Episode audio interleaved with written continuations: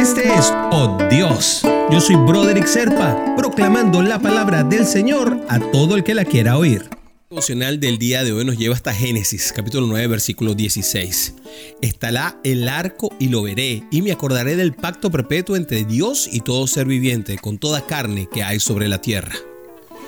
Y es que hay personas que no tienen el hábito de observar, ¿no?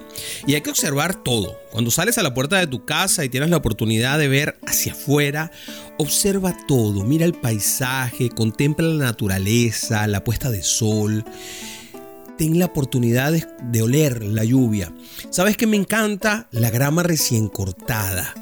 Mira el arco iris. Pero qué maravillosa es la obra de las manos de Dios, ¿verdad? Es el artista supremo, el artista máximo. ¿Qué cantidad de detalles? Bueno, ni hablar de cuando vemos algún canal de estos que tienen la vida silvestre, ¿no? La cantidad de detalles y pequeñas cositas, hasta qué punto llegó la mano de Dios a ser detallista y a pensar hasta la más mínima cosa para que todo funcionara desde un punto de vista de perfección, para que todo calzara. Mundo bello, un mundo diverso, el arco iris que representa uno de los pactos de Dios con nosotros. Y llama la atención no solamente por su belleza, ¿eh?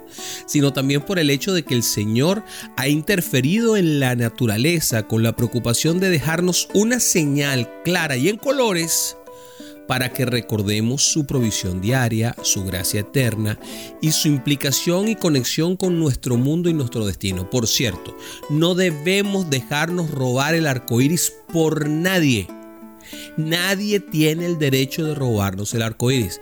Y esto es una nota aparte, solamente porque me acabo de acordar que el Señor fue claro y nos dijo que estará el arco en las nubes y lo veré y me acordaré del pacto perpetuo entre Dios y todo ser viviente.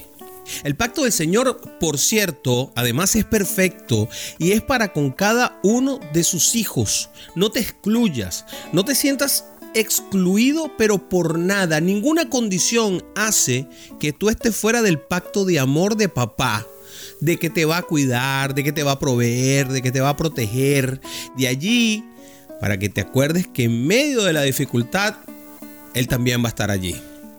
Mira, aunque no lo veas, aunque tengas dudas, aunque te molestes con Él y lo maldigas incluso, Él va a estar allí porque Él te perdona y ya te perdonó todos tus pecados antes de que los cometieras, porque sabe que somos imperfectos, es más, sabe que tú vas a cometer ese pecado, porque Él te hizo para que tuvieras ese problema de que tienes esa posibilidad de cometer ese tipo de pecado.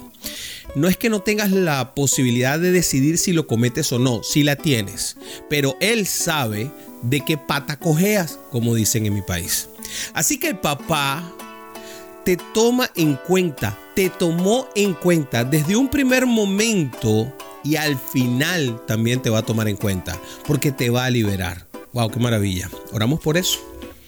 Padre querido, gracias por hacer del mundo ese lugar tan maravilloso que nos diste.